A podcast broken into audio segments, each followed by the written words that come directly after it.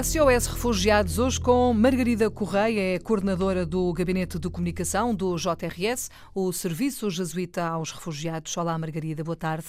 Bem-vinda à Antena 1.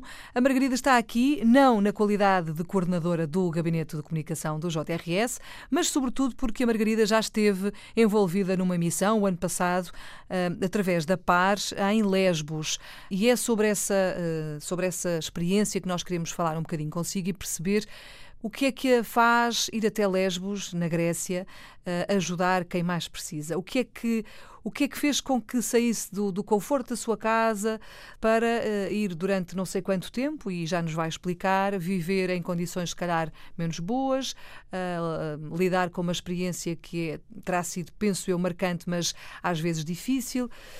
Conte-nos tudo, Margarida.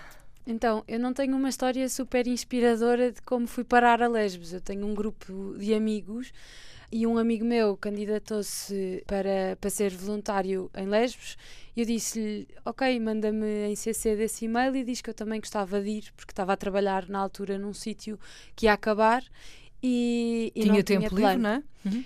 Uh, sim, tinha, ia, eu tinha tirado um ano a seguir à faculdade para fazer este género de coisas, viajar ou fazer voluntariado, que era uma coisa já muito presente na minha vida. E então disse: Olha, isto é uma ótima oportunidade também, uh, mas eu não tinha uma ligação muito forte à causa de, dos refugiados antes de, antes uhum. de ir para Lesbos. E pronto, fiz as entrevistas uh, com a par e passado 15 dias da minha primeira entrevista estava no, num avião a ir para Lesbos. Lesbos. Nem sequer tive muito tempo para pensar em logísticas ou em coisas para ir. E sabia mais ou menos ao que ia? Sabia mais ou menos o que é que estava a passar, o que é que por lá estava a acontecer, ou foi também assim um bocadinho sem saber muito bem o que é que ia encontrar? Eu não fazia ideia o que é que ia encontrar. Eu sei que na altura, uh, a azáfama toda da altura do Natal e tudo mais, uh, eu consegui ir falar com voluntários que tinham estado lá e que tinham acabado de chegar e eles deram-me uns lamirés sobre o que estava a passar na Grécia na altura. Mas a verdade é que a pessoa, eu estava nervosa e, e, só decorei, não faz mal, é seguro, podes ir e, e pronto. Mas tudo o que era realidade lá foi uma descoberta, foi um bocadinho às, às cegas. E o que é que foi que encontrou lá, Margarida?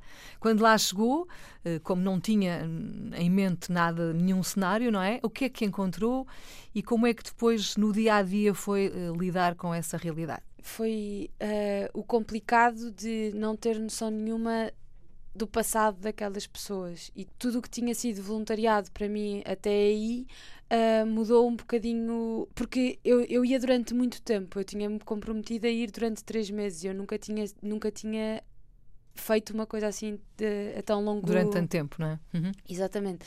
E então foi perceber que isto vai passar a ser a minha, a minha realidade também durante muito tempo. E então, o, o que é que fez com que estas pessoas chegassem aqui? E não é só as notícias, é concretamente esta pessoa, concretamente uhum. esta família, estas crianças.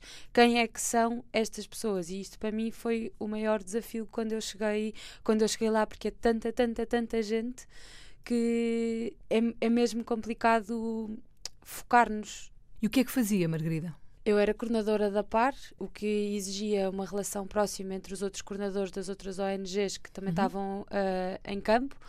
Nós trabalhávamos só no campo de Karatepe, que era o campo, é um campo que só recebe famílias, e fazia a ponte entre a realidade de, do campo e da ilha e a organização cá, e a PAR cá em Portugal. E pronto, e depois, concretamente, durante o dia, nós tínhamos atividades com as crianças, porque percebemos que são miúdos que nunca foram às escolas, portanto, tínhamos que ensinar a pegar em lápis, uh, como é que se corta, como é que se está sentado, quieto, porque são muito, muito, muito ativos. Tarefa difícil, não é? Uh, e é normal que sejam, primeiro que tudo são crianças e, e é qualquer é criança sejam, é difícil. É? E é bom que ainda sejam, exatamente. E pronto, tínhamos também um grupo com adolescentes uh, que já exigia uma relação muito mais pessoal e, e pronto, e são adolescentes, por isso também têm desafios muito, muito diferentes. E tínhamos um grupo já com adultos ou jovens adultos que eram já como se fossem amigos e o objetivo era, era gerir um bocadinho as expectativas do que eles achavam que ia ser o futuro deles a seguir ao campo. Que é mesmo engraçado porque são muitas as expectativas e são, é muito à vontade que esse futuro chegue rápido. Uhum. E às vezes é difícil gerir também. E as suas expectativas, Margarida? Uh, como não tinha ideia do que é que ia encontrar, depois encontrou aquele cenário, foi melhor, foi pior do que aquilo que imaginava? Como é que foi? Eu não tinha imaginado nada porque eu nem sequer eu tive tempo para tratar dos bilhetes e fazer a mala e ir, por isso eu não o, o bom foi eu não tinha imaginado nada, por isso eu estava disposta a que fosse o que quer que seja. Qualquer coisa, mas qualquer coisa. Mas foi foi duro, foi menos duro do que se calhar tinha pensado. Acredito que pelo menos no, no, no avião pensou alguma coisa, não é? Eu, Por algum momento pensou o que é que eu vou encontrar, não é? Sim, uh, eu acho que só me deu o, o, o clique. O clique quando aterrei em Atenas, porque para Lesbos eu fiz escala, eu fiz escala em Atenas. Hum.